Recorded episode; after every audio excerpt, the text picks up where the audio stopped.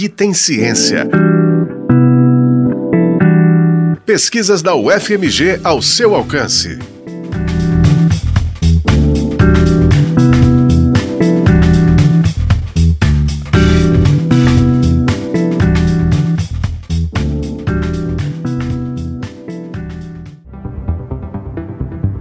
Desenvolver robôs capazes de explorar lugares hostis para seres humanos. Este foi o trabalho realizado por Hector Aspurua ao longo do doutorado no programa de pós-graduação em Ciência da Computação do Instituto de Ciências Exatas da UFMG, o ISEX. O estudo foi agraciado com o Prêmio CAPES de Tese 2023, concedido pela Comissão de Aperfeiçoamento de Pessoal de Nível Superior. Atualmente, o pesquisador trabalha no Facebook, em Londres, como engenheiro de machine learning, conceito da área de inteligência artificial que pode ser traduzido como aprendizado de máquina. Ele explica o que são os chamados ambientes confinados, onde os robôs desenvolvidos na pesquisa podem fazer exploração autônoma.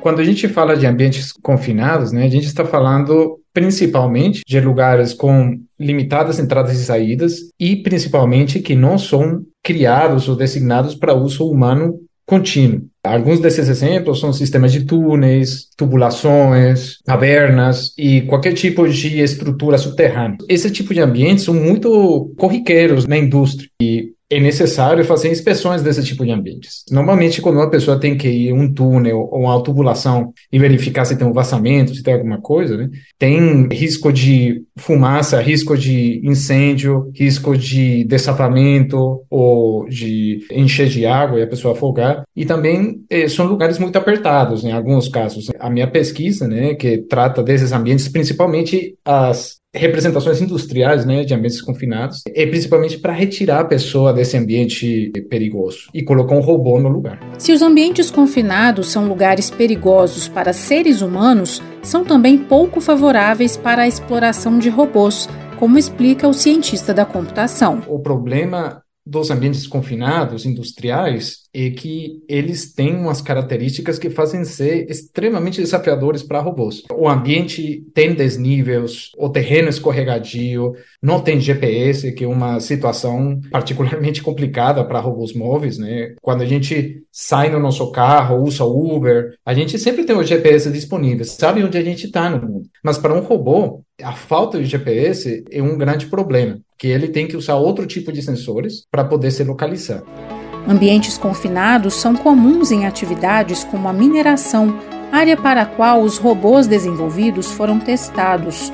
Um dos locais onde os testes foram realizados foi a mina do Veloso, antiga mina de ouro do século XVIII, transformada em ponto turístico da cidade de Ouro Preto. A gente validou muito em simulação também, mas os dois ambientes reais principais que a gente usou foi a mina do Veloso em Ouro Preto, que é uma mina colonial de extração de ouro, antiquíssima, que possui corredores bem finos, com desníveis, não tem um lugar perfeito e organizado onde o robô pode passar. É um desafio por parte da robótica ter um, um, dispositivo autônomo nesse ambiente. E a gente também testou em áreas indoor representativas. Tem algumas áreas dentro do departamento de engenharia da UFMG também, que a gente também colocou o robô para andar, que de certa forma podem ser considerados como representativos, pois não tem GPS disponível, não estão a céu abertos e são áreas onde estão totalmente fechadas. Tem teto, esquerda, direita, tem parede e o chão também. Então a gente eh, realizou esses experimentos nesses ambientes.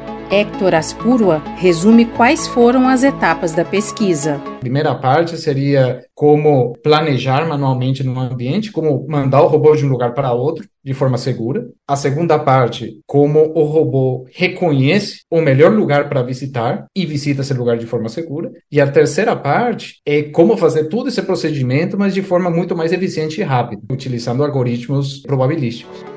Na tese, o pesquisador propõe um método de planejamento de caminhos em terrenos tridimensionais acidentados que leva em consideração fatores como condições para atravessar os terrenos, distância e consumo de energia do robô, por exemplo.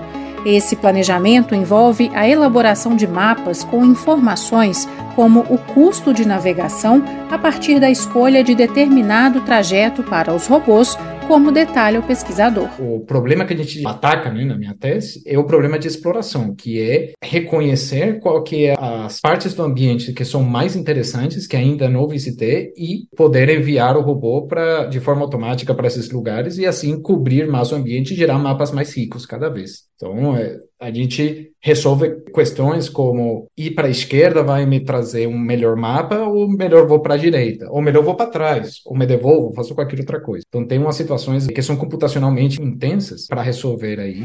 Mais que a solução de problemas computacionais, o cientista da computação destaca a contribuição da pesquisa para melhorar a segurança do trabalho na área da mineração. Sempre o objetivo nosso foi como que a gente resolve um problema real e traz resultados no mundo real e tenta melhorar a vida das pessoas. Esses trabalhos, a grande sacada deles é que a gente tenta melhorar a vida dos operadores que têm um trabalho bem perigoso.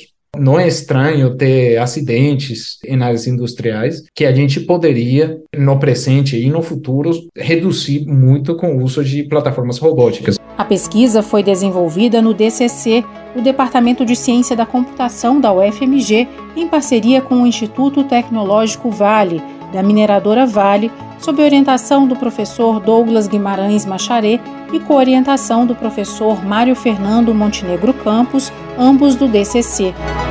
Este foi o Aqui Tem Ciência, programa semanal sobre pesquisas realizadas na Universidade Federal de Minas Gerais exemplos de como a ciência é importante para a nossa vida. Este episódio teve produção e apresentação de Alessandra Ribeiro e trabalhos técnicos de Cláudio Zazá. O Aqui Tem Ciência também está na internet em ufmg.br barra rádio e nos aplicativos de podcast.